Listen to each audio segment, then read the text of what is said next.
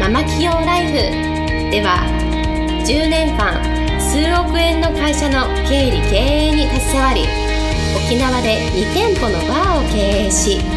カウンセラー瞑想トレーナーとしても活躍している白間ゆりえが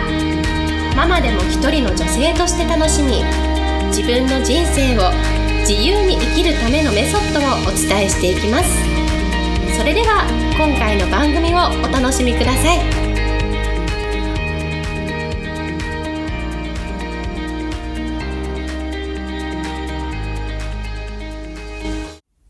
皆さん、こんにちは。白間理恵です、え今日も人生が4倍楽しくなるママ企業ライフ始めていきたいと思います。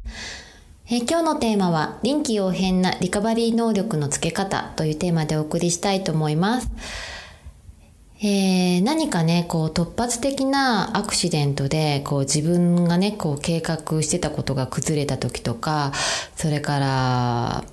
こう旅先でねなんか思わぬこうハプニングが起きたりとかそれから予想外もねしなかったことが起きた時、まあ、人生ってね、まあ、いろんなことが日々起こると思うんですね。で大事なことはその時にこう臨機応変なリカバリー能力があるかっていうことだと思うんですね。これ結構人生で大切なことだと思うんですね。で、これっていうのは、そのビジネスにもすごくつながってくるんです。うん。で、私はこの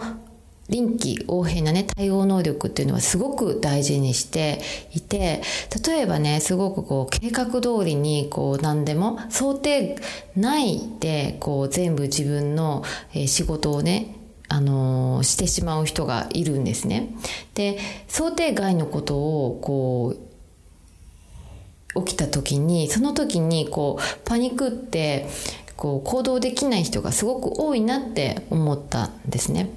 でまあじゃあどうやったらねこの養い方リカバリー能力をつけるのかっていうと私は一番はその旅したりそれから移動するとこの能力ってすごくつくんですね。でやっぱりその理由っていうのは例えば私だったらですねこう常に仙台東京沖縄をこうぐるぐる行ったり来たり、まあ、その他にも、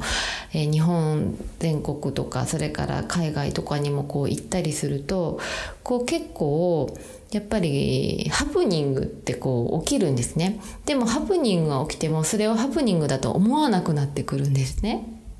で例えばどういうことかっていうとまあロストパッケージってまあ聞いたことあると思うんですけれどもまあ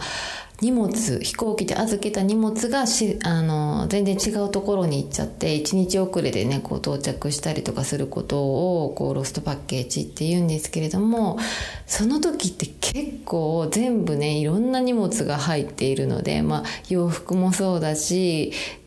なんだろうなこう全部自分の旅先で使うもの全て入ってるわけですよね。でそれがこう届かないってなると結構慌ててパニックってしまうと思うんですね。でそういう時は私も結構過去23回あるんですけれどももう事態を素直に受け入れることにしているんですね。うん、だってねないものをどうしようどうしようと思ってなんかこう慌ててパニックってなんかこう その場の時間をねなんか変な風に使うよりももうじゃあどうしようかって言って次の選択肢をこう見つけて行動することってすごく大切だと思うんですね。で、まあ今回は私はなかったんですけれども、たまたまそのなんか荷物が届かないっていう人がね、こう見かけたんですね。羽田に降りた時に。で、その時に、なんかこう係員みたいな方をこう怒鳴りつけている人だけの人がいてそういうねなんか文句を言う時間があったらやっぱりそのどうやったらその自分のねそういう不都合をこうリカバリーできるのかっていうそっちを考えればいいのになってこう思ってしまうんですね。やっぱりそういう思わぬトラブルとか突然にハプニングだハプニングとかこう想定外の事態に対するこう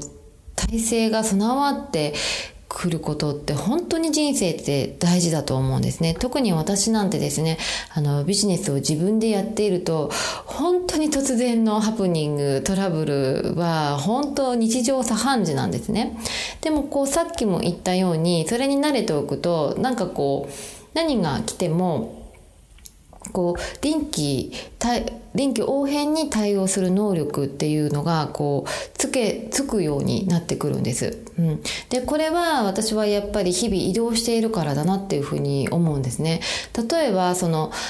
なんだろうその土地にあったその自分のこう行動の仕方っていうのが出てくると思うんですね例えば沖縄だったら沖縄のその、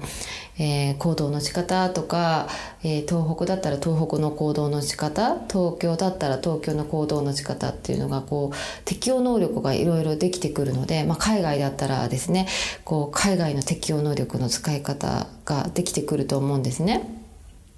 うん、特に海外なんかは本当に誰も知らなくて地図もよくわからなくて知っている店もあまりわからないしこうどうどうしていいかわからない状況の中で、ね、その土地勘がない状況の中でこう内々尽くしたけれどもどうすればねあの自分の今あるスキルでこうベストな選択ができるかっていうこうトレーニングをすることができると思うんですね。うんでこうよく知っているね土地を何度も訪れたりするのはこう適応能力っていうのはつかないけれどもやっぱり知らない土地ほどそういう臨機応変の対応能力っていうのはつくなっていうふうに私は思っているんですね。うんで一番はやっぱり突発的なねアクシデントでこう計画が崩れた時にその場でこうパニックになってしまうかそれとも次の選択肢が出てくるかで全然こう人生の結果ってこう違ってくると思います。うん、